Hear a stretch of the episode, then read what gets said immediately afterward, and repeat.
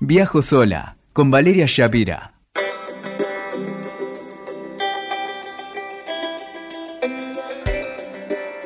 Hola, hola, hola. Bienvenido, bienvenida a Viajo sola. Hoy quiero contarte acerca del mejor viaje de mi vida. Qué loco, ¿no? El mejor viaje de mi vida fue el último viaje que hice antes de que se desatara esta pandemia tan loca, tan desquiciada. Me fui a la Antártida. Me fui a la Antártida.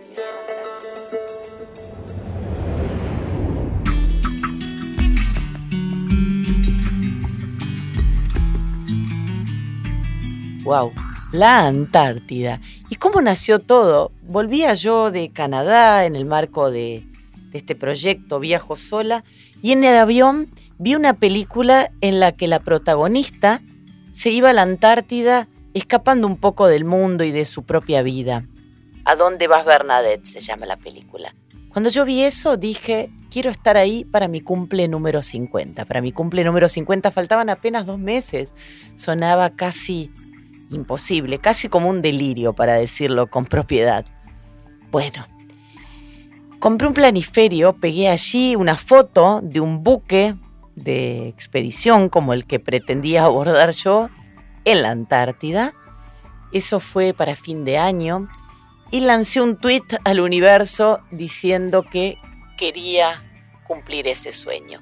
Después me empecé a mover y para hacer una larga historia corta, llegó la invitación de Albatros Expeditions, una compañía de Dinamarca. Me preguntaban si estaba dispuesta a abordar el Ocean Atlantic el 10 de febrero. El 10 de febrero eran apenas cuatro días antes de mi cumple número 50. Mi cumple número 50 me encontró en Bahía Paraíso, allí donde está la base argentina Brown, en un día de un cielo celeste que yo no podría describírtelo. Tenés que verlo en el documental que está subido en mi canal de YouTube que se llama Antártida, el viaje de una vida, porque ese cielo celeste no era real. Era un cielo imposible de concebir en la Antártida, un cielo eh, prístino, mágico, transparente. Un cielo mm, de otro planeta, como es la Antártida. La Antártida me, conectó con otra dimensión. Yo creo en mágicas sincronías y Antártida fue la mágica sincronía. Pasó de todo en ese crucero de expedición, el que abordé, no sin cierto temor, te confieso, porque si bien estaba dispuesta a la aventura, me daba cierto temor convivir con extraños durante 14 días, atravesar el estrecho de Drake, el pasaje de agua más peligroso del mundo, donde tantos navegantes y aventureros han perdido la vida. Me daba temor abordar los Zodiacs, esos gomones que te llevan ahí al contacto con la tierra, los pingüinos, los lobos marinos, las ballenas. Todo eso me daba temor, pero me animé a saltar y allí fui. Y allí. Mágica sincronía esta de la Antártida que me puso en carne viva a cada momento. Era una emoción todo, ver el cielo, los glaciares, los témpanos, esos animales maravillosos que se acercan a mirarte a vos como si vos fueras el zoológico, porque en Antártida el mundo funciona como debería, los animales están libres en su hábitat, el, el universo se luce en su inmensidad. Claro, pocos llegan al continente blanco.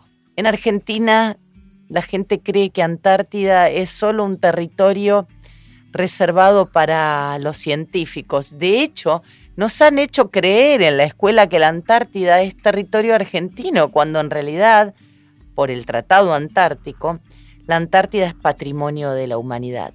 Pero bueno, sabes que me gusta irme por las ramas.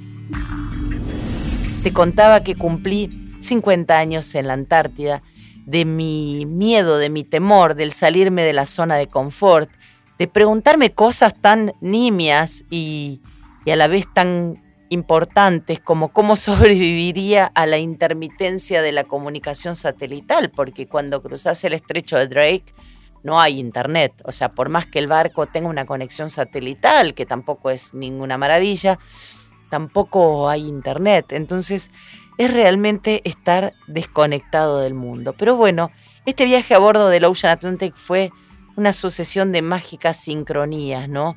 Eh, nuevos amigos, nuevas experiencias, nuevas eh, vivencias y sobre todo esto de, mm, de, conectar con la inmensidad, de conectar con la inmensidad, de, de bajar en lugares donde los reyes y las reinas son aves, eh, animales exóticos, animales salvajes, donde ya no pesan los reclamos territoriales ni las miserias humanas, donde no hay shoppings, donde la gente me preguntaba, ¿hay hoteles en la Antártida? No, señores, solamente hay bases científicas, porque, bueno, sabrán los que han visto algún documental que la vida en la Antártida es este, bastante difícil eh, y bueno, que requiere ciertas condiciones tanto de, de vestimenta y demás.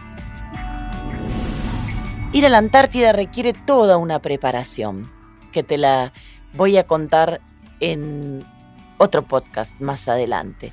Pero más allá de la ropa, tenés que, que estar con la cabeza preparada para saber que hay otras formas de vida que no son las que nos dijeron que eran eh, las que teníamos que vivir. Yo he viajado mucho por el mundo, pero nunca, nunca estuve en un lugar como la Antártida. Me enamoré de Antártida con una pasión a la que no haría honor en esta crónica, ni, ni verbal, ni escrita. Siento que nada de lo que pueda escribir va a estar a la altura de mi emoción, de lo que sentí, porque lo que yo sentí fue el amor universal. Eh, y quizás eso explique mis desvelos a la noche, las infinitas tazas de té de manzanilla y mi enamoramiento eh, apasionado de un miembro de la tripulación del barco. Fue, fue difícil volver, y más aún en tiempos de pandemia. Mis compañeros de expedición este, en la Antártida, muchos chinos, muchos este, mochileros europeos, trepaban montañas incansables, este, sacaban fotos, seguían el surco que nos marcaban los guías de expedición y el clic incesante de las cámaras de fotos a veces se me antojaba casi como una falta de respeto porque así como en un teatro se impone el silencio ante el trabajo de los actores, a veces se me hacía que este regalo de la naturaleza, este espectáculo, merecía una entrega total. Y eso fue lo que, lo que le brindé a la Antártida. No faltó quien se sorprendiera, por cierto, al verme pasar horas, minutos, eh, un tiempo que para mí dejó de ser cronológico, sentada inmóvil sobre una roca soportando el embate de vientos y salitres.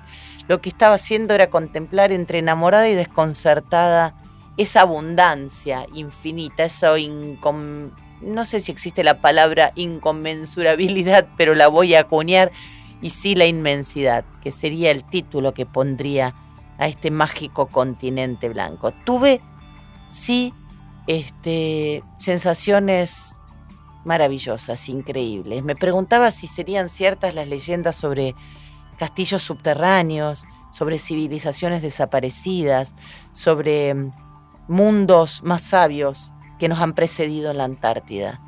Así como los icebergs solo muestran una parte del continente blanco, me imagino que hay misterios más inacibles a los que los humanos todavía no hemos tenido acceso.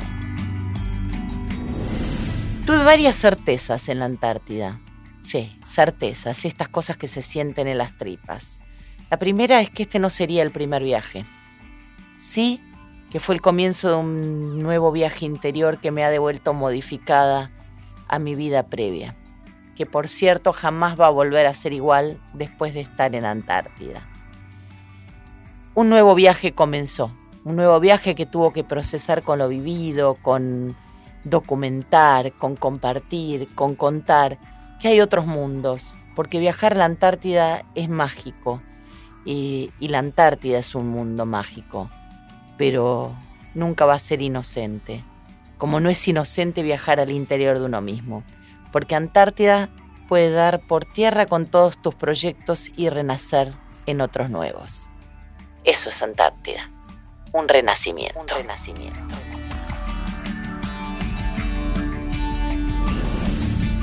Gracias por compartir conmigo mi emoción en este viajo sola con un lugar que me marcó para siempre y al que espero regresar pronto.